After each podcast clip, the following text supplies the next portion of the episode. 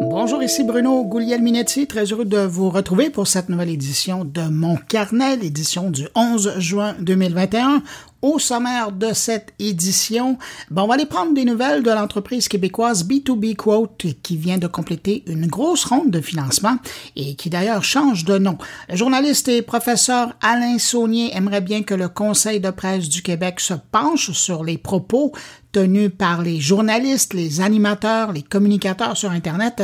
On va l'entendre sur le sujet. Et puis, je vais avoir besoin de votre avis pour faire le choix entre deux micros. Plus de détails un peu plus tard. Sinon, ben, mes collègues sont là.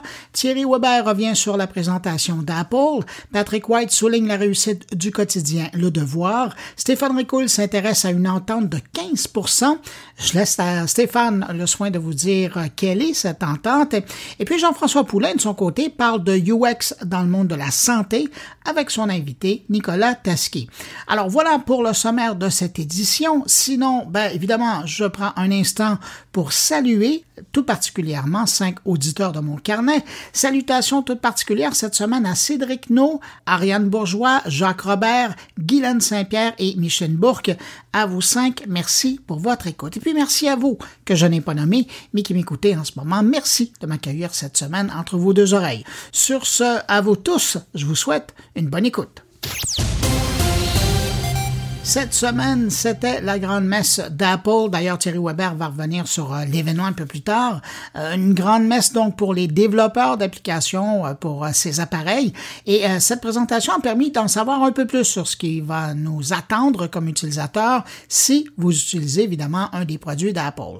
Du lot, personnellement, je retiens quelques annonces, dont notamment, euh, si vous êtes un utilisateur d'iPhone, on en compte quand même plus d'un milliard sur la planète, euh, cette information qui concerne la nouvelle version du système d'exploitation qui va amener du changement, notamment du côté de la fonctionnalité de ne pas déranger, et qui se transforme en fonction focus. L'utilisateur va pouvoir choisir entre les modes au travail, en pause ou au sommeil. Concrètement, si vous choisissez en mode travail, ben, vous ne recevrez plus que des communications qui sont en lien avec votre travail. Euh, je vous laisse imaginer la suite et si un proche envoie un texte, ben, la personne recevra un message pour l'aviser que vous êtes en train de travailler et si c'est vraiment important, alors l'expéditeur pourra l'indiquer et vous recevrez finalement sa notification. Euh, il y a le centre de notification parlant de notification qui va revoir son approche et regrouper les informations en fonction des périodes et de l'heure du jour. Par exemple, au réveil, ben vous aurez ce qui est important pour ce moment-là de la journée. Autre fait intéressant, il y a une refonte importante de l'outil de communication FaceTime qui va maintenant permettre de communiquer avec des gens sur Android et même sur Windows. Une décision logique devant le succès des Zoom, Team et même Messenger dans le monde de la communication en ligne cette année. Autre fait marquant, ben, ça a été aussi l'importance qu'Apple continue à donner à la vie privée de ses clients en ajoutant notamment de nouveaux services comme le iCloud Plus, un service payant qui va proposer notamment un VPN pour protéger les utilisateurs en ligne, ou c'est à souligner le App Privacy Report qui va regrouper plus clairement ce que font les applications avec nos données. Pour ceux qui aiment les photos, qui prennent des photos, ben maintenant l'iPhone va être capable de reconnaître des informations contenues dans les photos et par exemple, ben, vous pourrez appuyer sur le numéro de téléphone qui se trouve sur la vitrine d'un magasin que vous auriez pris en photo et votre téléphone va automatiquement voir que c'est un numéro de téléphone et composera le numéro. Quand même, hein? Et ce truc-là va fonctionner sur euh, des photos que vous prenez, des captures d'écran et même des images sur le web ou les réseaux sociaux. Un mot sur la fonctionnalité Universal Control, ça c'est quand même intéressant. Elle va permettre de contrôler avec un seul clavier et une seule souris son ordinateur portable, son iPad et son Mac. Évidemment, si vous avez les trois. Bref, si vous le désirez, vous pourrez utiliser tous vos écrans ensemble, l'un à côté de l'autre, sans brancher quoi que ce soit, et déplacer les documents d'un appareil à l'autre de façon transparente. Tous vos écrans deviendront dans le fond un seul et même ordinateur c'est quand même très fort. Et je termine avec euh, le courriel électronique. Il y a l'outil Mail d'Apple qui va bloquer, si vous le désirez évidemment, les diverses fonctions qui servent à faire du traçage avec vos courriels. Le genre de traçage qui permet à une entreprise de savoir si vous avez ouvert un courriel envoyé par elle-même, même si vous avez cliqué sur un lien et même lequel. Vous pourrez décider de ne plus partager ce type d'informations avec les expéditeurs de courriel. Bon, alors j'arrête ici, mais si je résume, ça fait beaucoup de changements à venir et tout ça pour simplifier la vie des utilisateurs de produits Apple. Et puis tiens, parlant de Apple, c'est cette semaine que le nouveau service d'abonnement au podcast chez Apple sera disponible. À compter du 15 juin, vous devriez voir apparaître des propositions de podcast pour avoir accès à du contenu payant exclusif. Un peu comme il est déjà possible de faire à partir de plateformes comme Patreon depuis quelques années. Une fonctionnalité qui va permettre aux créateurs de podcasts d'être rémunérés. Lors de la première année, Apple a déjà annoncé que les créateurs de podcasts recevront 70% du montant des abonnements et Apple en profite au passage pour prendre une commission de 30% Mais un an plus tard, question de reconnaître la persévérance des podcasteurs, les podcasteurs obtiendront 85 des abonnements. Et pendant qu'on est sur le sujet de la monétisation, ben je peux ajouter que je vous confirme que mon carnet va demeurer gratuit. Ce n'est pas dans les plans d'utiliser ce service, du moins pas pour l'édition régulière de mon carnet. Si j'utilise cette approche, ce sera plutôt pour du contenu supplémentaire en extra hors série, mais d'ici là, j'aurai le temps de vous en parler. Si vous êtes utilisateur de Outlook sur iOS ou Android, j'ai peut-être une bonne nouvelle pour vous. Vous faites peut-être déjà partie de ces gens qui dictent leurs textos au téléphone plutôt que de les écrire en pianotant sur leur clavier. Eh bien, si c'est votre cas, vous pourrez bientôt faire de même avec vos courriels rédigés sur Outlook. Ça va être possible grâce au déploiement d'une nouvelle fonctionnalité d'enregistrement vocal et de transcription sur l'application Outlook, autant en version iOS qu'Android. En fait, Microsoft ajoute ajoute des options vocales dans Outlook qui vont permettre à ses utilisateurs d'écrire des courriels, mais également de faire des recherches et même d'organiser des réunions, tout ça uniquement en utilisant leur voix.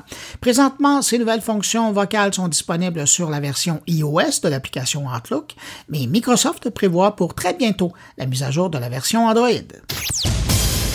Vous êtes-vous déjà demandé pourquoi Instagram vous présentait telle ou telle publication et surtout dans l'ordre dans lequel elle vous les présentait? Eh bien, c'est pour répondre à la question que cette semaine, Adam Mosseri, le patron d'Instagram, a levé le voile, disons un peu, sur la mécanique derrière ses choix de présentation. On a appris d'abord qu'Instagram ne fonctionnait pas sur la base d'un seul algorithme euh, qui s'occupe de prendre toutes les décisions. En fait, ils sont plusieurs et chacun a son propre rôle pour personnaliser l'expérience de chaque utilisateur. D'abord, pour ce qui est du fil d'actualité et des stories, c'est assez simple. Instagram se concentre sur les publications qui proviennent des personnes que l'on suit, ça c'est un peu normal, mais reste enfin l'ordre de la présentation et ça c'est décidé selon deux catégories d'informations.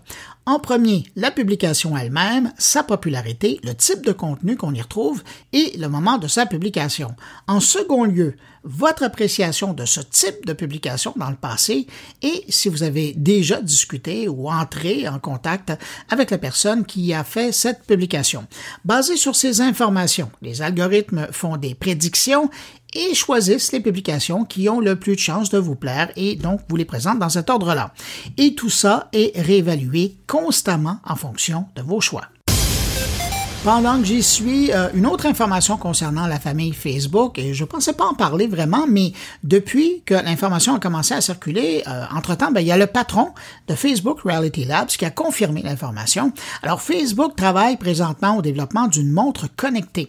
On parle ici d'un appareil qui serait quelque part entre la montre santé qu'on connaît, euh, comme on retrouve déjà pour prendre les signes vitaux, et les lunettes Google Glass. J'explique.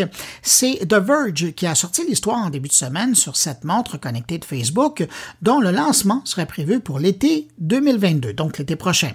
Alors, cette Facebook Watch devrait intégrer, selon les informations qui circulent, un écran et deux caméras, autant pour la photo que la vidéo. Des prises de vue qu'on pourrait instantanément partager, vous l'imaginez bien, sur les réseaux sociaux de la famille Facebook. J'avoue que cette petite caméra sur la montre me rappelle la montre proposée par Samsung au début des années 2010, mais ça n'avait pas vraiment été très loin. Les gens n'avaient pas vraiment compris quel était l'intérêt d'avoir une caméra sur sa montre. Ben, peut-être que ça va changer. Là où la caméra diffère, euh, c'est qu'avec la Facebook Watch, l'une des caméras serait détachable et donc on pourrait l'installer sur un vêtement, un sac à dos ou un sac à main. Et là, on parle d'un appareil autonome qui ne devrait pas dépendre d'un téléphone iPhone ou Android pour fonctionner, pour communiquer. Question de permettre à Facebook d'avoir les coups des franches avec Apple et Google. Facebook viserait un prix aux alentours de 400 dollars. Alors c'est un dossier que je vais suivre. YouTube cette semaine a lancé au Canada ses shorts. Euh, je ne parle pas de culottes courtes, mais bien de vidéos de courte durée. Pensez au format de TikTok et vous aurez une bonne idée du format. D'ailleurs, euh, c'est pour concurrencer le réseau chinois que YouTube a introduit cette nouvelle forme espérant aller chercher des plus jeunes qui se sont détournés de la plateforme vidéo de Google. La même approche que Facebook a prise euh, avec la création de la section Reels sur Instagram. Si ça vous dit euh, d'essayer, je vous rappelle que vous n'aurez que 60 secondes pour passer votre message et si vous n'avez pas encore accès aux Shorts, à partir de l'application mobile, ben, soyez patient parce que le déploiement se fait présentement en sol canadien, je le rappelle, au cours des deux prochaines semaines. Je poursuis dans l'actualité canadienne avec euh, le commissaire à la vie privée, Daniel Terrien, qui affirmait cette semaine que la GRC, la Gendarmerie royale du Canada, a violé la loi canadienne en utilisant le logiciel controversé de reconnaissance faciale Clearview AI. Et selon le commissaire, on parle ici d'une violation grave des droits des Canadiens. Dans son rapport d'enquête déposé jeudi devant le Parlement, le commissaire condamne l'utilisation de la technologie de reconnaissance faciale faite par la GRC pour effectuer des recherches dans d'énormes dépôts de données. D'ailleurs, il faut dire qu'il y a déjà trois provinces canadiennes qui ont statué qu'il était illégal sur leur territoire d'utiliser une banque de photos sans consentement des personnes qui y figurent, et nommément le Québec, l'Alberta et la Colombie-Britannique. Selon Daniel Terrien, une institution gouvernementale comme la GRC ne peut pas collecter des informations personnelles auprès d'un fournisseur tiers si celui-ci a collecté ces informations de manière illégale. Au Canada, on dit que 48 corps policiers auraient utilisé de telles bases de données, dont la GRC en 2019. Depuis, la GRC dit avoir cessé l'utilisation de cette base de données. Vous avez peut-être vu passer l'histoire cette semaine, on a découvert un nouveau fichier sur Internet contenant, tenez-vous bien, 8,4 milliards de mots de passe. Et si je reviens sur la nouvelle, c'est parce que le chiffre semble important, et il l'est, mais la situation n'est pas si dramatique que ça euh, si on la compare à d'autres trouvailles faites cette année dans le domaine. En fait, on est plutôt devant une belle campagne de communication pour faire de la pub d'un site web qui propose de vérifier si nos informations ont été volées ou sont au large disponibles quelque part sur Internet. C'est le site spécialisé Cyber News qui a lancé l'alerte de cette plus grande compilation de mots de passe de tous les temps, mais dans les faits, ce fichier baptisé RockU 2021 est une compilation de mots de passe trouvés déjà ici et là sur Internet et des mots provenant de dictionnaires. Donc, on ne peut pas vraiment parler d'une nouvelle fuite de mots de passe, mais bien d'une compilation, d'un ramassis de tout ce qui circule depuis un moment. Alors voilà pour la mise au point. Et je termine avec euh, cette information qui concerne le service Internet par satellite d'Elon Musk. Après les foyers perdus quelque part en nature et les régions mal desservies par les fournisseurs Internet traditionnels, eh ben Starlink se tourne maintenant vers le marché des véhicules en mouvement. On a appris que Starlink pourrait bientôt proposer un service d'Internet haut débit par satellite aux transporteurs aériens. Plusieurs discussions auraient lieu présentement avec plusieurs compagnies aériennes intéressées au service. J'ai bien hâte de voir comment ça va finir ces discussions, mais euh, ce serait effectivement une bonne chose parce qu'aujourd'hui, du moins quand on pouvait voyager, on est loin de parler d'Internet haute vitesse en cabine. On parle plutôt de très basse vitesse qui euh, permet la prise de courriel ou la consultation familique des réseaux sociaux, mais pas question d'appel audio ou vidéo encore. Alors avec son réseau actuel de 1400 satellites en orbite, euh, qui doit passer d'ailleurs à 4400 satellites d'ici quelques temps, Starlink aurait de quoi assurer un service adéquat sur une grande partie du ciel terrestre. Alors, un autre dossier à suivre. Nous voici rendus à la partie entrevue euh, de ce podcast. Et si vous écoutez mon carnet depuis les tout débuts de la balado, vous savez qu'il y a une entreprise que j'aime bien revisiter au moins une fois par année et c'est B2B Quote. Et là, c'est vraiment pas une publicité, c'est vraiment un intérêt personnel que j'ai pour ces gens-là. Une boîte qui offrait un service de maillage entre des entreprises qui cherchaient des fournisseurs de services et les fournisseurs eux-mêmes. Avec le temps, le service a évolué et aujourd'hui, l'offre est pas mal plus large que ça. Alors, on retrouve cette semaine le PDG de B2B Quote, qui a changé de nom d'ailleurs. L'entreprise a changé de nom, le pas le PDG, qu'on va rejoindre à l'instant. Bonjour Mathieu Plante. Hey, bonjour Bruno, merci de me recevoir. Ben écoute, euh, moi je vais, je vais prendre des nouvelles de B2B Quote qui ne s'appelle plus comme ça. Exactement. En fait, c'est quoi l'histoire du changement de nom de Brett? En fait, depuis aujourd'hui, on s'appelle maintenant Hello Darwin. Euh, en fait, euh, c'est ça fait quasiment un an qu'on retravaille ça. Je dirais, bon, il y a plusieurs raisons. B2B Code, c'est un petit peu plus, euh, je dirais, une commodité. C'était limitatif pour des soumissions. Quand depuis quatre ans, on a fait beaucoup de chemin, puis maintenant, on fait beaucoup plus que les soumissions. aussi, au niveau de trademark, branding, tout ça, c'était plus compliqué avec B2B Quotes. tandis que Hello Darwin, c'est un monde de possibilités. une des choses qu'on a, a vraiment réalisé au fil des deux, trois dernières années, c'était que notre plus grand avantage, euh, contrairement à la compétition, c'était d'avoir un humain qui faisait partie de l'équation, donc qui était là pour gérer les attentes autant au niveau des fournisseurs que des clients. Puis euh, le Hello, c'est pour la partie humaine. Le Darwin, c'est pour l'évolution, l'adaptation des entreprises. Puis aussi, ce qui a changé beaucoup, vous étiez présent au Canada anglais. Ça a commencé, en tout cas, la dernière fois qu'on s'est parlé. Mais là, on peut dire que vous êtes vraiment pan-canadien comme service. Euh, oui, en fait, euh, puis là, on vient de, sécuriser justement une ronde de financement de capital de risque de 2 millions de dollars canadiens qui va nous permettre justement euh, de consolider le Canada, de faire une preuve de concept aux États-Unis, de retravailler notre produit puis d'aller chercher plus de fournisseurs pan-canadiens. Mathieu, la première fois qu'on s'est parlé, je pense que ça remonte à trois ans et demi, quatre ans, c'était au tout début de l'entreprise. Je vous ai rencontré dans, un salon. Vous étiez en train de présenter votre formule, votre service. Quand tu regardes le chemin parcouru, est-ce que tu es où tu pensais être il y a quatre ans? Euh, c'est une vraiment bonne question. En fait, il n'y a pas une seconde que j'ai douté de vouloir avoir une entreprise internationale, puis que euh, avec le modèle d'affaires, puis dans, dans, dans l'espace où est-ce qu'on qu'on fait affaire que c'était possible. mais après ça, euh, de ce qui s'est passé, disons, depuis fin 2019-2020 à aujourd'hui, c'est vraiment euh, été très rapidement. Fait pour donner une perspective, en décembre 2019, euh, c'était environ 30 000 de revenus. avant la fin de 2020, on était à plus de 150 000. on a fait un mois, je pense, à 165 000. En termes d'employés, on est passé de 5 à aujourd'hui presque 50. je veux dire, il y a beaucoup, beaucoup de choses qui se sont passées à une vitesse assez, assez excitante. Puis tu le disais, vous venez de compléter une ronde de financement à travers le pays euh, pour aller chercher 2 millions pour justement nourrir la, croissance de, Hello Darwin. Est-ce que l'expérience, parce que j'en ai vu, là, je pense, ça fait 25 ans que je couvre, j'ai même vécu la belle époque avant la bulle spéculative où euh, on signait des chèques de 1 million sur le coin de la table en disant mon avocat de téléphone plus tard, euh, juste pour sécuriser son placement. Mais ce que tu avais dans ta tête, est-ce que euh, ce que tu as vécu, est-ce que ça ressemble à, comment tu t'étais préparé? Au niveau de la levée de capital? Oui. Euh, en fait, euh, je, savais que c'était un peu un jeu de nombres, euh, en voulant dire, pour être 100% transparent, de septembre dernier à janvier, j'ai dû rencontrer, j'ai dû faire au moins une centaine de, de, de rencontres de fonds d'investissement. Fait qu'il y avait des anges, il y avait des, des, des, des, firmes de capital de risque, plus de l'institutionnel, etc. Puis depuis le départ, on s'était dit, ce serait génial d'avoir un fonds de capital de risque qui comprend ce qu'on fait, puis notre espace, etc puis aussi d'avoir un institutionnel euh, slash banque qui pourrait peut-être avoir des synergies euh, à moyen terme.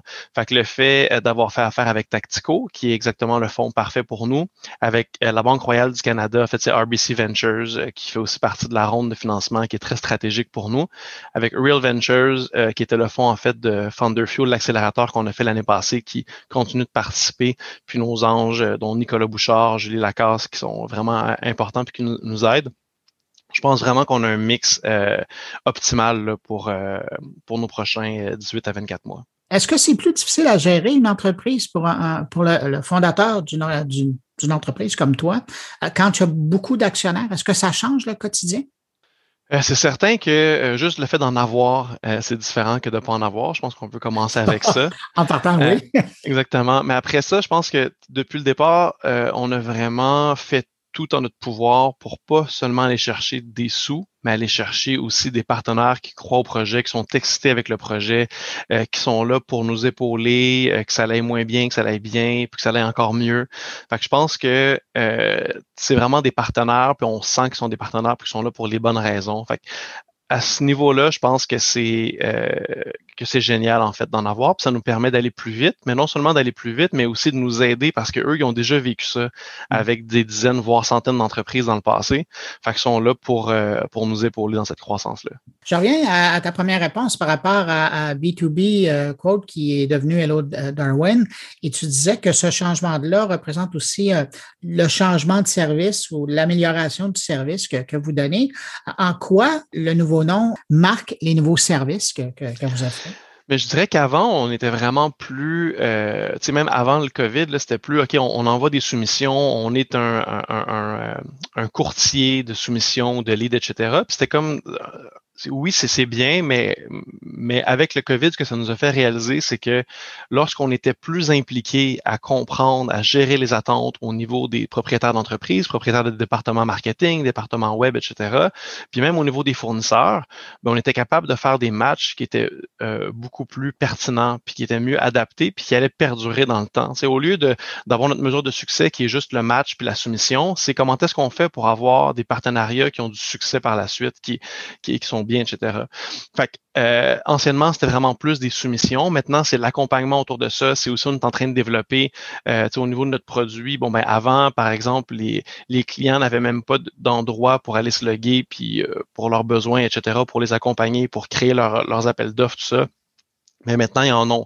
Puis il y a plusieurs outils qu'on est en train de créer justement pour aider notre communauté des deux côtés, pour vraiment être comme un, euh, tu sais, on a un conseiller pour la banque, on a un conseiller pour les assurances, pour ses finances. Bon ben, au niveau de ta recherche d'expertise, ben c'est pas compliqué, viens nous voir, c'est gratuit, il n'y a pas d'engagement, on va vous aider à enlever le risque là, euh, pour tomber sur un, un mauvais partenaire. Donc travailler sur l'expérience client dans le fond. Exactement. Mais ce que ça veut dire, c'est d'ajouter cette couche-là donc de rendre l'expérience encore plus humaine et offrir un suivi. C'est-à-dire que de l'autre côté, ça vous a demandé d'aller chercher une expertise dans ce domaine-là, puis d'embaucher des gens pour vous assurer de faire le suivi, parce que vous étiez déjà une gang, tu le mentionnais, mais là, quand tu, au nombre de clients que vous avez, euh, ça veut dire euh, c'est du jus de bras, là, faire du suivi avec tous ces gens-là. C'est certain. Euh, l'idée, c'est tout le temps avoir une balance entre euh, le, nombre de minutes ou d'heures que ça prend par personne versus la croissance, tout ça. Fait que aujourd'hui, c'est plus de 5000 fournisseurs qualifiés sur la plateforme. La majorité, c'est des agences, il y a aussi des freelancers. C'est plus de 5000 entreprises qu'on a aidées à ce jour, euh, dont plusieurs qui remettent des projets dans la même année. Fait que comment est-ce qu'on fait pour bien les accompagner, pour bien les comprendre, pour enlever le risque de ces fameux partenariats-là avec des experts? Euh, fait que c'est pour ça qu'on est allé chercher justement là, euh, plus de main-d'œuvre. Fait qu'au niveau euh, de la qualification des aviseurs, au niveau aussi des directeurs de compte, de l'accompagnement par après, parce que c'est pas juste d'activer le projet euh, tout de suite, mais c'est aussi de voir, OK, bon, mais c'est quoi vos prochains défis, vos prochains objectifs dans, dans les six mois, dans l'année, votre année fiscale, vos budgets, quand est-ce que ça arrive, comment est-ce qu'on peut vous aider, tu? Puis des fois, euh, les, les, entreprises vont penser à des chemins qui sont pas nécessairement les meilleurs pour atteindre leurs objectifs. Puis nous, on est là pour les aider avec ça. Fait que s'ils veulent des résultats plus rapides, au niveau euh, marketing par le web, on sait qu'il y a certains leviers qui sont mieux adaptés pour eux que si euh, ils peuvent aussi attendre à moyen long terme, etc. Après ça, faire affaire avec un consultant, que ce soit avec un travailleur autonome, que ce soit avec une petite agence versus une très très grande agence, parce que sur la plateforme, on a des LG2, des agences qui vont prendre des, des, des mandats de 200 000 et plus, puis d'autres qui vont se spécialiser dans 10 000 dollars et moins. Fait que tu sais, c'est de naviguer tout ça, ben c'est pour ça qu'on existe. Mathieu, quand tu regardes la dernière année qu'on a passée, pour toi, pour l'entreprise, est-ce que euh, cette pause-là, cette pandémie, ça a été bénéfique pour l'entreprise? Euh, bénéfique, c'est un grand mot. Ça n'a certainement pas été euh, nuisible en voulant dire ça l'aurait pu l'être, mais ça nous a forcé à passer plus de temps avec les clients, à mieux les comprendre. Fait que, on aurait pu faire OK, bon, mais là, on laisse aller des gens à la place, on s'est dit, prenez plus de temps avec les clients, même s'il y en a moins, pour bien comprendre c'est quoi leurs besoins. Puis même si c'est des services qu'on n'offre pas sur la plateforme, on va les offrir, on va les aider, on va faire tout ce qu'on peut pour aider ces entreprises-là pour se sortir de, cette passe difficile-là. Fait à cause de ça, on a ajouté, par exemple, des services de formation, des services de ressources humaines, de comptabilité, d'autres choses qui pouvaient les aider avec la crise, de, aussi des subventions, puis etc.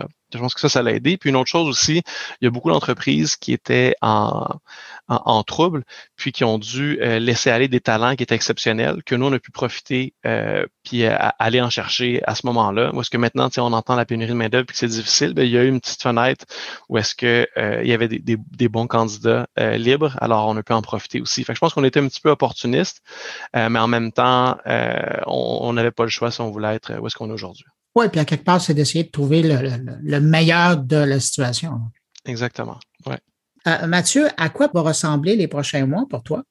Euh, pour nous, les prochains mois, c'est de, euh, de contrôler la croissance, c'est-à-dire que euh, on a doublé deux fois en un an, c'est de s'assurer, euh, de toujours garder le même, la même qualité pour nos clients.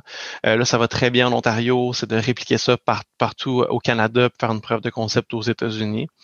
Fait que je pense que sais, on est sur une très bonne voie, c'est de continuer. On apprend toujours au fur et à mesure, mais je pense que si dans les prochains 12 à 24 mois, on est capable de consolider le Canada comme prévu, d'avoir une preuve de concept aux États-Unis avec un coût d'acquisition versus les sous qu'on fait qui est acceptable. Euh, je pense qu'on a tout, euh, on a tout en, main pour, euh, pour passer au prochain niveau et d'être une compagnie internationale. Et je veux dire, commencez-vous à voir rôder des Salesforce de ce monde autour de vous? Pas, pas Salesforce particulièrement, mais il y en a d'autres qu'on qu'on voit que je peux pas nécessairement parler. Mm-hmm. Mais non, en voulant dire, c'est, il y a de la compétition, puis il y a aussi de la compétition, veut dire aussi potentielles euh, entreprises qui peuvent euh, qui peuvent nous acheter ou quoi que ce soit. Euh, je pense qu'il y a de la place pour pour plusieurs joueurs. On est on a une belle niche, puis il y a, des beaux des beaux jours devant nous. Écoute, Mathieu Plante, c'était le fun de te retrouver pour voir l'évolution de l'entreprise. Écoute, c'est, fascinant d'avoir la chance de suivre un entrepreneur comme ça. D'abord, félicitations pour la dernière heure de financement, puis félicitations pour où tu es rendu. Merci pour les bons mots, c'est très apprécié, puis merci de prendre le temps pour me rencontrer. Salut. Au revoir.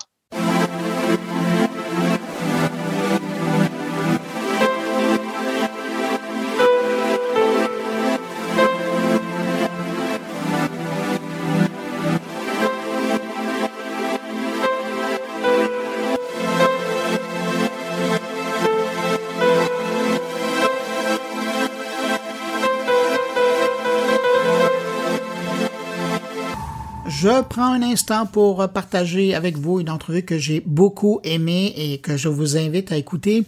Euh, si le monde de l'information en ligne vous intéresse, vous voulez absolument écouter l'entrevue qu'Alain Saunier, ancien président de la Fédération des journalistes du Québec, ex-patron de l'information à Radio-Canada et puis aujourd'hui professeur à l'Université de Montréal, a donné au podcast du site Les Écrans, un podcast que je coproduis avec le magazine Les Écrans. Le journaliste aimerait notamment, et c'est pour ça que je voulais vous faire entendre la chose, le journaliste aimerait bien que le Conseil de presse du Québec se penche sur les propos tenus par les journalistes, les animateurs et les communicateurs sur Internet. Je vous fais entendre un extrait de ces propos. Pourquoi ne pas penser que le Conseil de presse pourrait s'appliquer aux réseaux sociaux?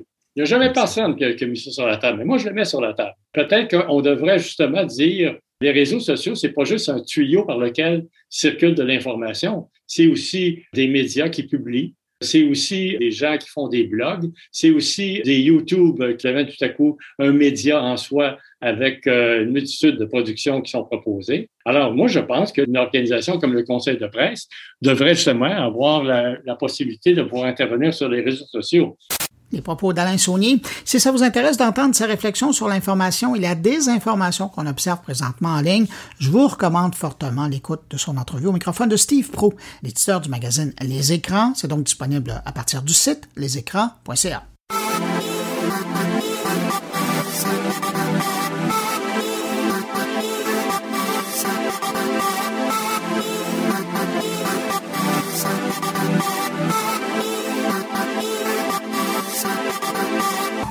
Alors là, j'ai décidé de vous présenter un petit test de micro que j'ai fait récemment et euh, de vous demander votre avis. J'ai voulu comparer le son de mon microphone habituel, qui est une grosse brique grise, là, un G-Track Pro de Samsung, euh, comme les valises, pas comme le fabricant sud-coréen, au son du microphone MV7 de Shure, un microphone que le fabricant tente depuis plusieurs mois de positionner dans le marché des podcasteurs. Alors, à vous de me dire ce qui est mieux pour ma voix. D'abord, j'y vais avec mon microphone habituel, le G-Track Pro. Bonjour, ici Bruno Guglielminetti, bien heureux de vous retrouver pour cette nouvelle édition de mon carnet, au sommaire de cette édition. Maintenant, la même phrase avec le MV7. Bonjour, ici Bruno Guglielminetti, bien heureux de vous retrouver pour cette nouvelle édition de mon carnet, au sommaire de cette édition. Est-ce que vous avez entendu une différence? Est-ce que vous préférez l'un ou l'autre? Je reprends la phrase avec le G-Track Pro. Bonjour, ici Bruno Guglielminetti, bien heureux de vous retrouver pour cette nouvelle édition de mon carnet, au sommaire de cette édition. Et maintenant, avec le MV7. Bonjour, ici Bruno Guglielminetti, bien heureux de vous retrouver pour cette nouvelle édition de mon carnet, au sommaire de cette édition. Bon, alors voilà, vous avez eu l'occasion d'entendre les deux micros. À vous maintenant de me dire euh, si euh, je devrais poursuivre avec mon vieux micro ou passer au MV7 de Shure. Pour me répondre, je vous donne une adresse courriel en un mot, podcastmoncarnet.com ou sinon, si c'est plus simple pour vous, ben vous me laissez un message sur les réseaux sociaux sous la publication du sommaire de l'émission votre choix. Donc, est-ce que c'est le G-Track Pro ou le MV7? Et puis, merci donc de prendre un 30 secondes là, pour m'envoyer votre opinion. Puis tiens, vous pouvez même le faire en écoutant la suite du podcast. Je vais mettre une transition musicale un peu plus longue que d'habitude pour accompagner l'envoi de votre réponse.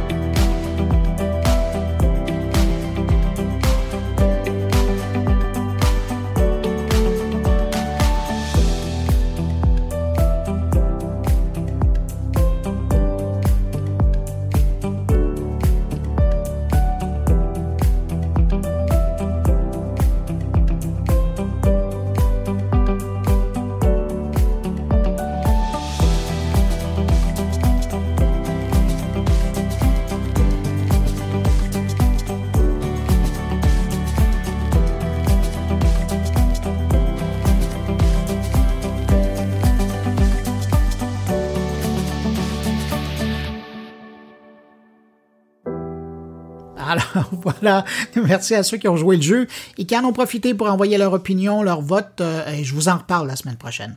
Autour de mes collaborateurs maintenant, on commence avec Thierry Weber qu'on va rejoindre en Suisse, qui revient sur la fameuse présentation d'Apple avec ses observations. Bonjour Bruno, bonjour les auditeurs de mon carnet. Ça fait maintenant euh, bah, quelques temps que je suis plus vraiment les, les keynotes de chez Apple et je me suis retrouvé à regarder ça a posteriori tranquillement euh, sur YouTube. Une grande nouveauté d'ailleurs puisque euh, Apple est très très fier d'annoncer que tout ça est disponible gratuitement et donc on n'aura jamais eu autant de monde pour suivre cette keynote, enfin ces keynotes puisque pandémie oblige, il reste plus que la version en ligne de ces événements et du coup, eh bien, ça facilite euh, le partage et ça permet à Apple d'annoncer une nouvelle, un geste qui n'en est pas forcément un, puisque par la logique des choses, si vous déposez ce type de contenu sur YouTube, hein, forcément il est en accès libre. Alors du coup, je me suis amusé à regarder un, petit bout de, de cette keynote et et j'ai vu quelque chose d'assez intéressant. Euh, j'ai vu pas mal de similitudes par rapport à des produits qu'on a l'habitude d'utiliser, des services en ligne.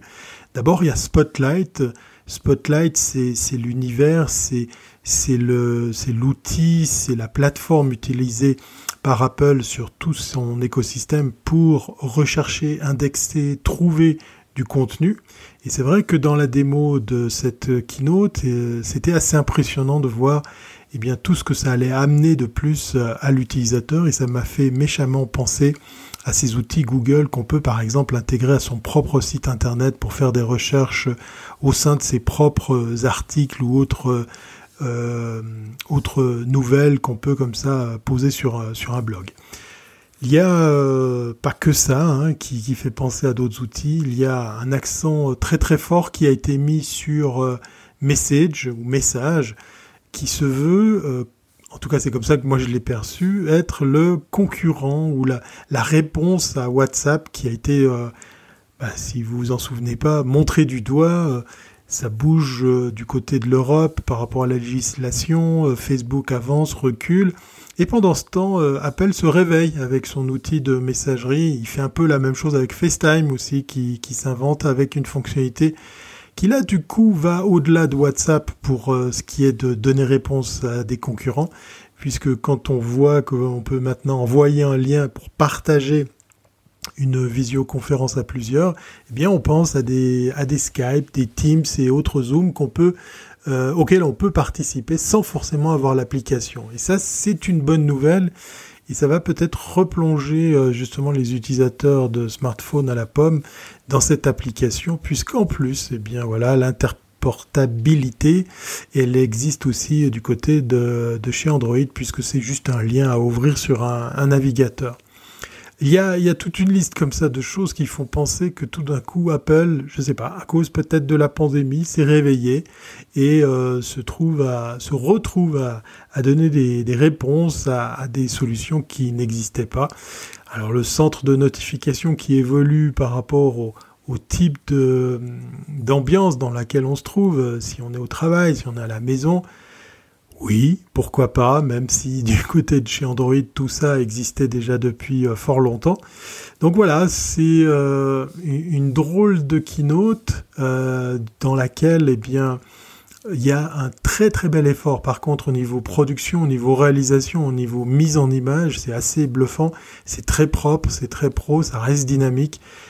Et, et, cela même si ça dure assez longtemps. Voilà. Donc allez faire un tour sur, sur YouTube si votre YouTube fonctionne, oui, parce que je ne sais pas si euh, c'est le cas chez vous, mais ici en Europe, on a connu une panne d'un très gros CDN pour un Content Delivery Network qui travaillait pour, euh, bah, plusieurs, plateformes, pour des médias, pour euh, des acteurs connus du streaming, comme en l'occurrence Twitch, et j'en passe des meilleurs. Et c'était amusant, voilà, c'est la note de fin de ma chronique, c'était amusant de voir des médias dans certains pays euh, s'offusquaient qu'ils n'étaient pas touchés par cette attaque. Oui, parce que très vite, euh, certains journalistes, certains médias se sont empressés de raconter que c'était une attaque informatique euh, en lieu et place d'une simple panne. Donc on sentait presque une certaine amertume ou une certaine déception pour certains qui n'étaient pas ben, coupés de leur outil et qui se posait la question de savoir pourquoi eux, ils ne faisaient pas partie de cette méchante attaque qui, comme je vous le rappelle, n'était qu'une simple panne. En tout cas, euh, des pannes, il n'y en a pas eu du côté de chez Apple. On voit bien, pour euh, terminer, que euh, les keynotes sans public sont sacrément bien huilés, sacrément bien, sacrément bien rodés, posés comme ça sur des rails, comme un papier à musique. Même les transitions qui n'en sont pas des vraies, hein, il faut pas, faut pas se leurrer, font, donnent l'impression que tout se passe dans, dans un enchaînement euh, fait d'une seule pièce. Voilà.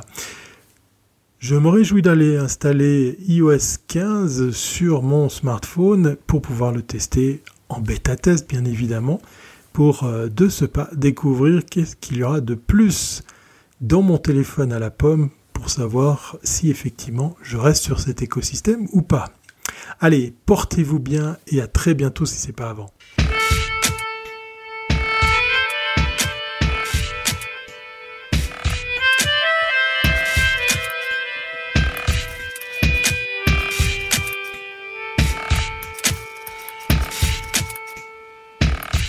Patrick White prend quelques minutes cette semaine pour souligner la réussite du quotidien Le Devoir en ligne et hors ligne. Alors bonjour, je vous parle cette semaine de la quatrième année de rentabilité pour le quotidien Le Devoir qui a annoncé avoir atteint donc pour la quatrième euh, fois d'affilée euh, donc la rentabilité financière et ça confirme vraiment le succès de son modèle d'affaires. Je vais rappeler d'ailleurs que Le Devoir a un paywall, un mur payant ledevoir.com depuis 1999 et de ce point de vue-là, ils ont été précurseurs au plan des abonnements numériques. Alors Brian Miles, samedi dernier, a dévoilé les grandes lignes euh, des états financiers, ce qu'on appelle le rapport annuel du quotidien Le Devoir pour 2020. Et malgré la crise de la COVID-19 qui a été euh, très très grave, on sait que les salles de rédaction sont encore fermées aujourd'hui et que tout se fait en télétravail depuis 15 mois. Ben, au Devoir, on a augmenté les revenus de 3,3% en 2020 et on parle d'une croissance phénoménale des revenus d'abonnement numérique le quotidien de la rue Berry a noté une hausse des recettes publicitaires imprimées de 3% donc euh, les recettes publicitaires du journal papier, et une croissance de 31% de la publicité numérique. Et évidemment, il ne faut pas oublier la robuste campagne publicitaire du gouvernement du Québec euh, sur la COVID-19 et un peu de publicité fédérale, évidemment. Alors en 2020, donc l'an dernier, le devoir a embauché 35 personnes, dont 19 dans la salle de nouvelles. Les dépenses du quotidien ont augmenté de 5% l'an dernier. Évidemment, c'est financé en partie par les crédits d'impôt sur la masse salariale, des technologies et des salles de rédaction. On se rappellera qu'il y a un programme d'aide fédérale aux médias sur cinq ans et un programme d'aide provinciale aux médias euh, du Québec également. Donc, à la fin 2020, euh, ben, le Devoir comptait près de 30 000 abonnés numériques. C'est une hausse de 37 euh, par rapport à 2019. Pour les éditions papier, Le Devoir cite euh, près de 14 000 abonnés la semaine et 24 300 le samedi. Et les revenus d'abonnement numérique sont en hausse de 28% sur un an et de 90% sur cinq ans.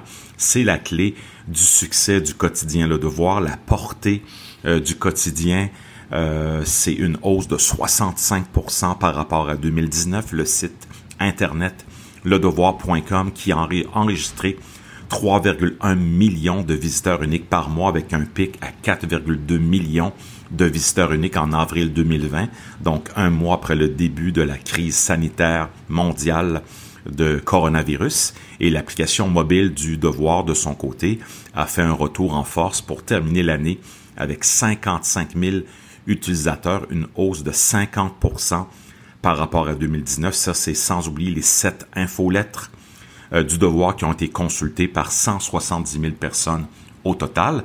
Et euh, Brian Miles, le directeur du devoir, qui précise que le quotidien est lu par 1,5 million de personnes par semaine selon les données de Vividata. Donc, on parle quand même d'une campagne de philanthropie au devoir qui a levé, obtenu 700 000 dollars en 2020 de la part de 3000 donateurs. Alors ça, c'est très important. Cette idée-là de philanthropie, de sociofinancement d'un quotidien à partir des abonnés, euh, des gens qui aiment ce quotidien-là, ce journal-là qui existe depuis 1910 et fondé par Henri Bourassa. Euh, je termine en, en, disant que le quotidien Le Devoir tire aussi des revenus dits équitables du service de Apple News Plus qu'on a une entente avec le portail MSN Québec, donc Microsoft, et que récemment, le devoir a signé une entente avec Facebook pour des revenus sur trois ans, donc ce qu'on appelle des, des redevances. Et juste en terminant rapidement sur des nouvelles en rafale de l'industrie, euh, Philippe Vincent Froisy, qui a quitté Radio-Canada pour devenir l'animateur de l'émission matinale de Cube Radio à partir du 16 août prochain. Donc, un très gros coup de la part de Cube Radio pour l'émission euh, du matin.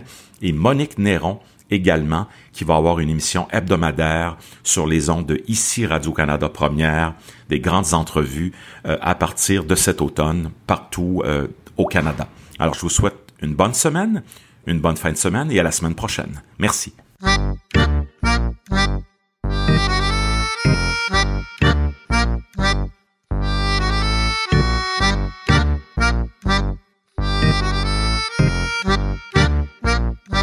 Autour de Stéphane Ricoul qui nous parle de 15% Non, c'est pas la série 10 là. Il nous parle de 15% Qu'est-ce que ça représente? Qu'est-ce que ça signifie 15% Je laisse à Stéphane le soin de vous expliquer.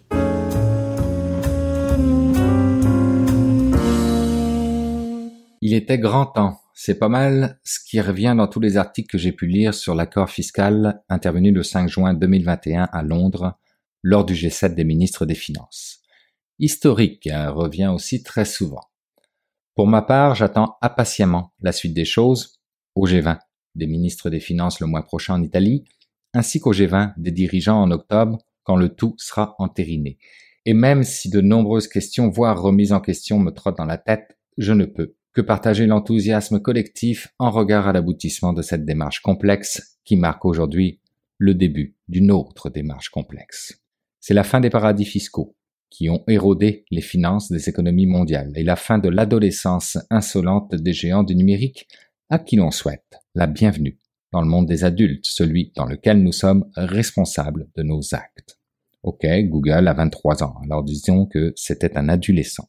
Désormais, tu ne pourras plus vivre. Le terme adolescent est un néologisme. Il désigne le jeune adulte qui continue à avoir un comportement comparable à celui qu'ont, généralement, les adolescents. Merci beaucoup Google pour cette intervention. Sur mon cellulaire, je continue. Donc je disais désormais, tu ne pourras plus vivre grassement au crochet d'une économie numérique non régulée, mon cher Tanguy, ainsi que coller ton argent là où c'est le plus avantageux pour toi. Prends ton indépendance et assume tes choix. L'impôt minimum mondial te découragera, car tu devras payer un taux de base à ton pays d'origine sur tes bénéfices à l'étranger si jamais tu décidais de continuer à transférer tes bénéfices vers un pays avec des impôts moins élevés. Selon Bruno Le Maire, nous sommes parvenus à un accord sur la taxation internationale du XXIe siècle. Cri de victoire très légitime, mais dans la réalité inexact selon moi. Il ne s'agit pas d'une entrée de la taxation internationale dans le XXIe siècle, mais plutôt de l'entrée du XXIe siècle dans un système de taxation du XXe. Il n'y a pas grand-chose qui me fera changer d'avis sur ce point.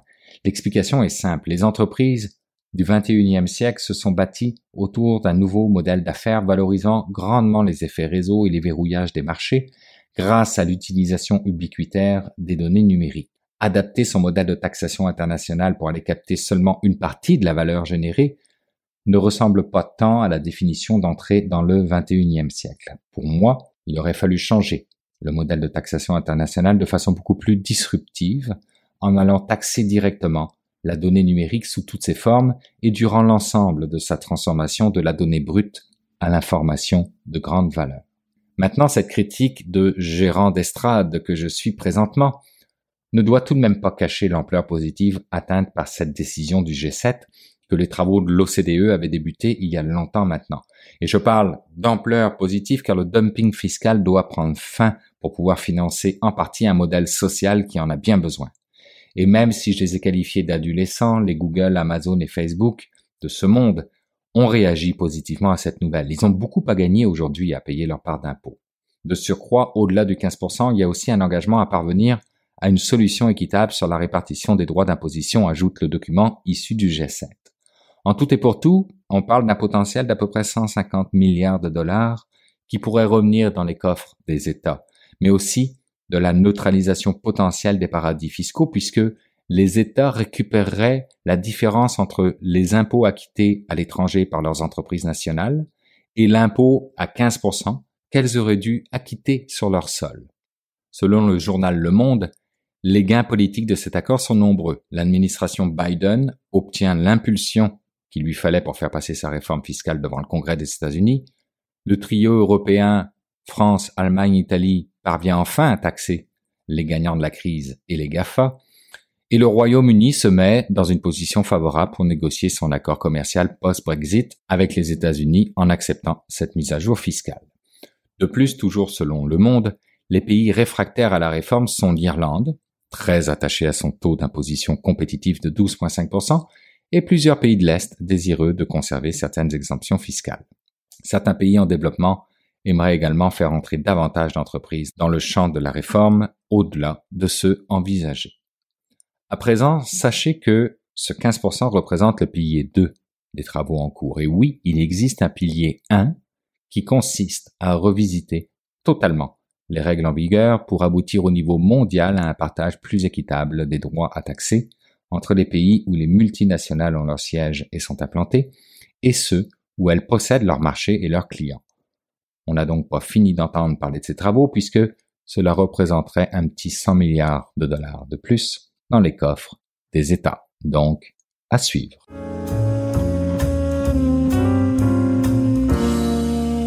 C'est maintenant le temps d'aller rejoindre mon ami Jean-François Poulain. Salut Jean-François. Bonjour Bruno. Jean-François, cette semaine, on parle de UX euh, et de santé. Puis question de donner l'exemple, tu as décidé de nous amener à l'extérieur pour en parler. Ah, et c'était agréable. Je suis allé dans un petit café sur la rue Ontario qui s'appelle Bagatelle. C'était bon, c'était pas cher, c'était agréable, la température était parfaite. Et on a fait notre entrevue là, malgré les camions de construction. Mais mon Dieu, que ça fait du bien d'être dans le vrai monde. Et donc, vous, vous, avez parlé de UX et de santé. Absolument. J'étais avec Nicolas Taski, qui est euh, chez CAE. Comme on le sait, CAE, c'est une compagnie qui fait des simulateurs, euh, historiquement des simulateurs de vol, mais des simulateurs en santé. Donc, euh, sans parler nécessairement des, des, choses, des produits de CAE, on a quand même parlé avec Nicolas Taski, qui est designer d'expérience utilisateur expert chez CAE, de ça, donc de, du UX dans la santé. Et plus spécifiquement, lui, il, est assigné à la formation.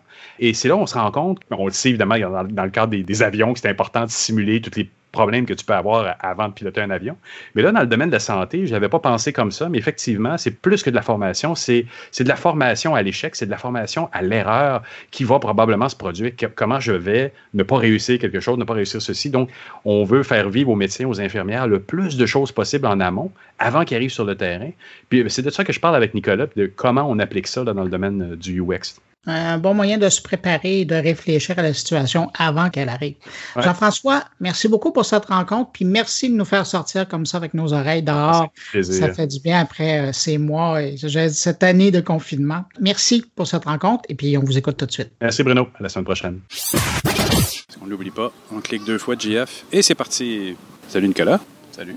Alors, dis-moi, qu'est-ce que, quel est ton rôle chez CAE? Ben, mon rôle, essentiellement, moi, c'est vraiment d'apporter la voix du client par rapport à tout ce qui est euh, les, besoins de la business, en fait. Dans le domaine du médical en général, qu'est-ce que c'est? À qui ça s'adresse? Quand tu parles du client, c'est pas juste... C'est quoi? C'est, les patients? C'est qui? Ben, il y a plusieurs types de clients. Il y a le client B2B euh, qui, qui, peut être un hôpital, qui peut être un centre de formation. Il y a le mhm. client B2C qui est euh, le end user, celui qui utilise finalement le produit. le médecin, l'infirmière. Exact. Nous, on s'occupe beaucoup plus du côté un peu B2B. Euh, donc, euh, effectivement, plus du côté formation. Formation, oui. Dans le domaine du médical, on en parlait en pré-entrevue, il y a plus que juste la formation aussi. Il y a d'autres choses, il y a d'autres domaines aussi qui peuvent être assez intéressants, qui sont littéralement qui touchent à l'objet. Tu me parlais de, mannequins, de, faux, de faux cadavres ou de faux patients. Ah, c'est sûr, oui, oui. Il y a, on, est, on est à la fois euh, chez CE leader en formation, mais la, la la sécurité, c'est effectivement ce qui, nous, a à cœur. Et donc, tous les outils qui sont euh, faits pour simuler finalement tous les cas qui puissent exister dans la santé euh, sont faits par des mannequins. Donc, on a à la fois des mannequins, on a aussi des, euh, ce qu'on appelle des ultrasons pour, euh, pour visionner euh, ce qu'il y a à l'intérieur. En mode formation, j'imagine tout le temps. Tout à fait en mode formation. Oui, c'est ça. Il y, a des, il y, a des, métiers ou des variations du métier du UX en santé qui sont aussi hors formation. Toi, tu es plus relié avec ce qui se fait en formation au niveau administration même. Mais dans le cadre des gens qui sont autour de toi, il y a des gens qui font des, qui font du UX aussi sur des choses réelles. on en a parlé. Qui travaillent, qui directement sur du VR, donc une interface, comment comment faire euh, une interface VR euh, accessible. Mhm. On a, c'est, extrêmement drôle là, quand on regarde, le, par exemple, un casque de réalité virtuelle. On a tendance des fois à oublier que nos clients sont des personnes qui ne sont pas forcément très techniques. Et, euh, ah oui, malgré ça, oui, c'est vrai. Alors c'est très immersif, mais ça demande le onboarding, c'est quelque chose de primordial dans tout, ah tout ce qui est produit. sinon, on ne peut pas les utiliser. Est-ce que ça se passe différemment de faire de la formation dans un domaine UX santé? Est-ce que parce que le résultat négatif à l'extrême d'une formation ou d'une simulation que vous pouvez faire sur un patient ou sur une application, c'est potentiellement la mort d'un patient. Donc, comment on gère une rétroaction positive dans, ce genre d'application-là? Est-ce qu'il y a des choses qui sont tenues en compte qui sont différentes de si, par exemple, je faisais de la formation dans, un autre domaine? Non, ça reste une base. La base, euh, la base de la simulation, c'est vraiment pour effectivement tester des, euh, des cas euh, extrême. Donc, mm. euh, si on prend le cas d'un avion, bah, qu'est-ce qui se passe si un moteur euh, lâche? Dans un cas d'un patient, c'est qu'est-ce qui se passe s'il y a, y a tel type de, réaction qui, qui, se passe? Donc, faut, on peut pas, on, peut évidemment pas. tu peux pas mettre une lumière rouge dans la face du, du UX à chaque fois que. pas du UX, mais du, du client en disant Tu réussis pas ta formation, ton patient est mort. Non, c'est ça, oui. Donc, la simulation, c'est vraiment quelque chose d'important. Par exemple, moi, il y, a une définition d'un expert que, j'adore. Mhm. C'est euh, un expert, c'est la personne qui a fait le, toutes les erreurs possibles dans un domaine spécialisé. Ah oui, c'est une approche intéressante. Donc, on peut assumer, je ça, un médecin, en fait, devient un expert parce qu'il a fait des erreurs, mais on va lui permettre de faire des erreurs hors de sur un patient réel. Ben, heureusement, d'ailleurs. mais, souvent, là, il y a une question que je te poserais, par exemple, c'est si tu devais prendre un avion tout de suite, là, si tu devais me répondre, tu as le choix entre un pilote qui a jamais eu d'accident d'avion ou un, pi- un pilote qui a déjà eu des accidents d'avion. Lequel tu prendrais? Ben, c'est une bonne question. C'est sûr que je veux pas qu'il y en ait eu trop. Et, et s'il a survécu, ben, c'est vrai que ça doit être un bon pilote en même temps. S'il y a eu un accident qui n'était pas à cause de lui, évidemment.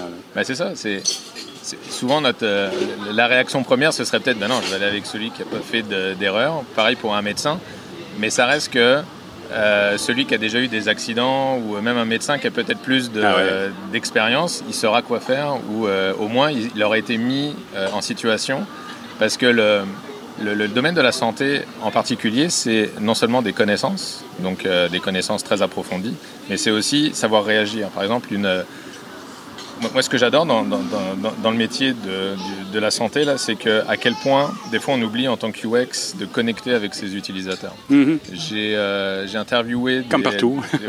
Ben ouais, mais souvent, on a tendance à assumer Ouais. le, le Ouais. côté où, euh, dans plus gros danger. Mm. où les compagnies, le, oh non, mais nos clients, ils pensent ça. Non, non. Que, parlons aux clients. Euh, j'ai interviewé des étudiants en santé, j'ai interviewé des, euh, des infirmières, et ce qui ressort le plus, c'est que tout ce qu'ils m'ont dit là, c'est qu'on n'est pas bien préparé. Ah on oui. devient infirmière sur le plancher. C'est, euh, on est, on, la formation, elle n'est pas au niveau, et ça faisait même peur là, quand, pour les étudiants. C'est sûr que j'ai fait pas mal d'interviews d'étudiants pendant la Covid, donc c'était un, un- un moment très spécial, je dirais. Ouais, ouais. Euh, et donc il y a beaucoup de stages qui ont été annulés, il y a beaucoup, euh, tous les outils en fait, ils pouvaient plus se déplacer physiquement, puis les, les écoles n'étaient pas forcément toutes prêtes. Ouais. Donc les outils digitaux n'étaient pas forcément là. Et euh, les étudiants étaient démotivés.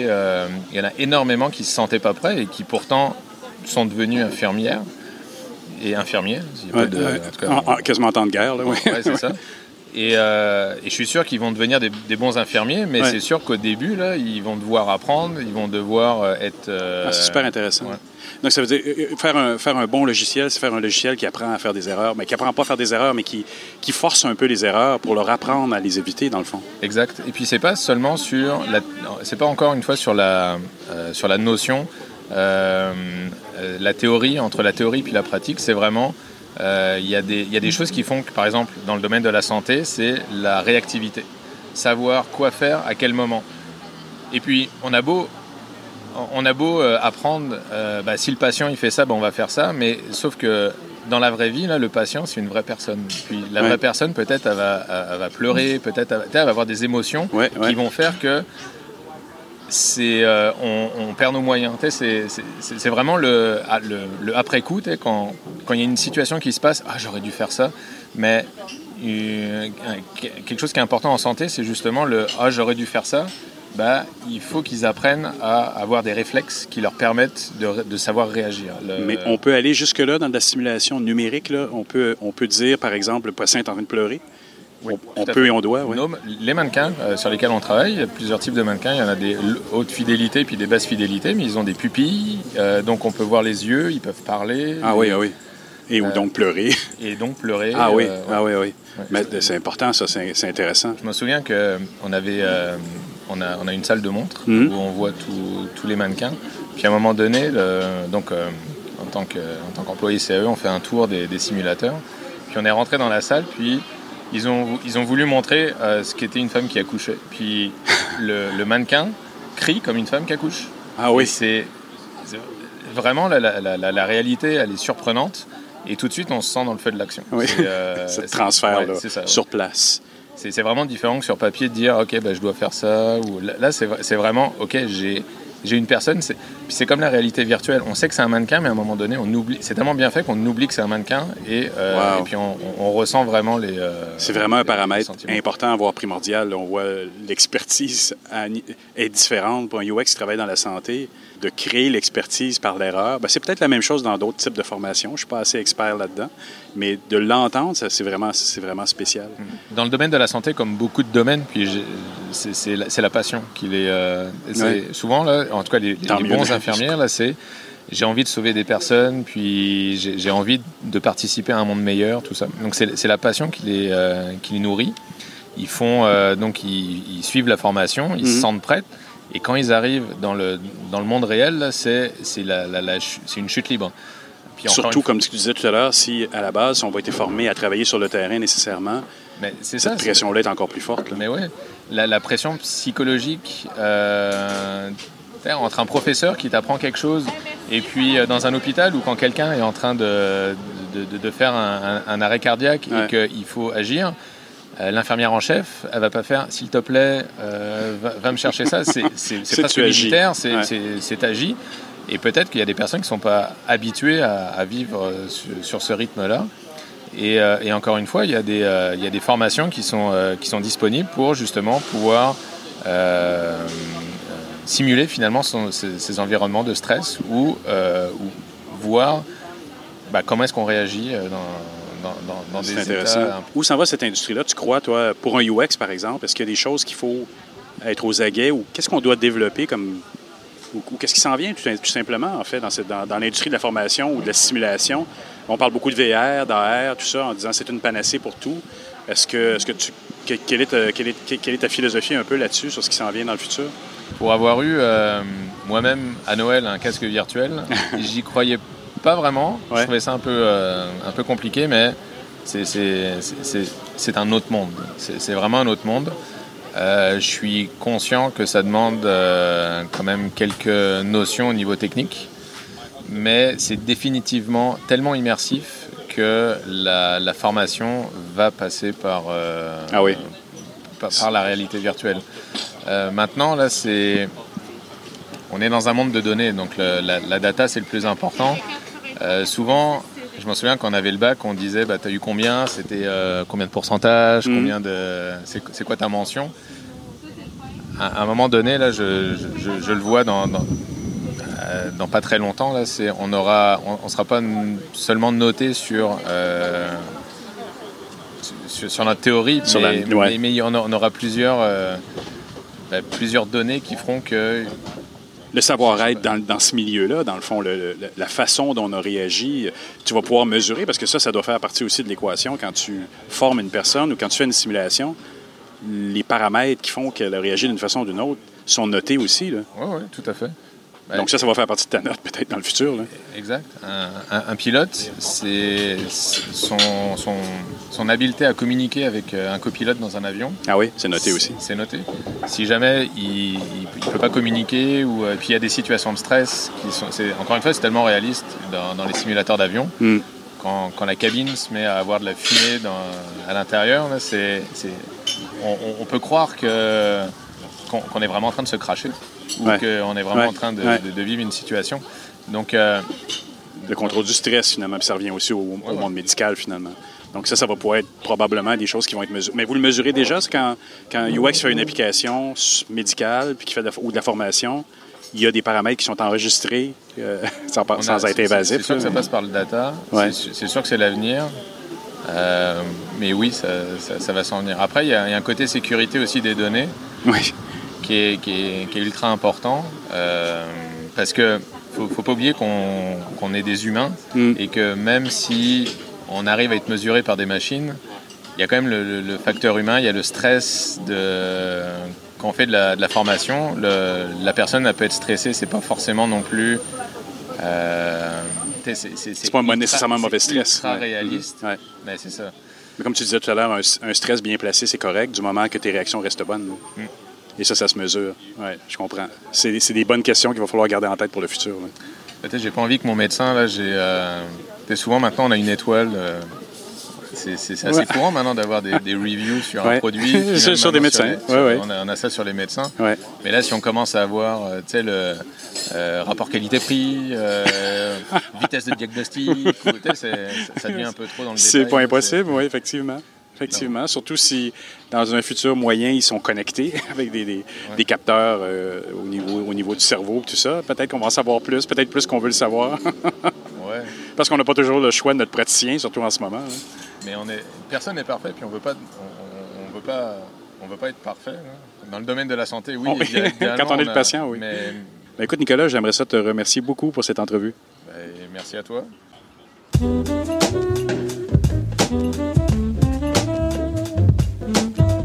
Ben voilà, c'est ainsi que se termine cette édition de Mon Carnet. J'espère que vous avez apprécié.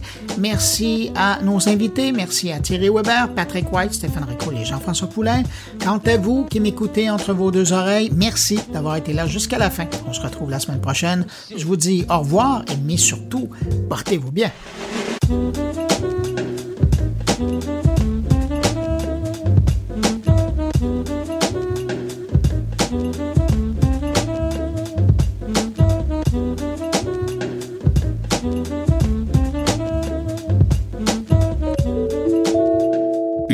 Production goulielminetti.com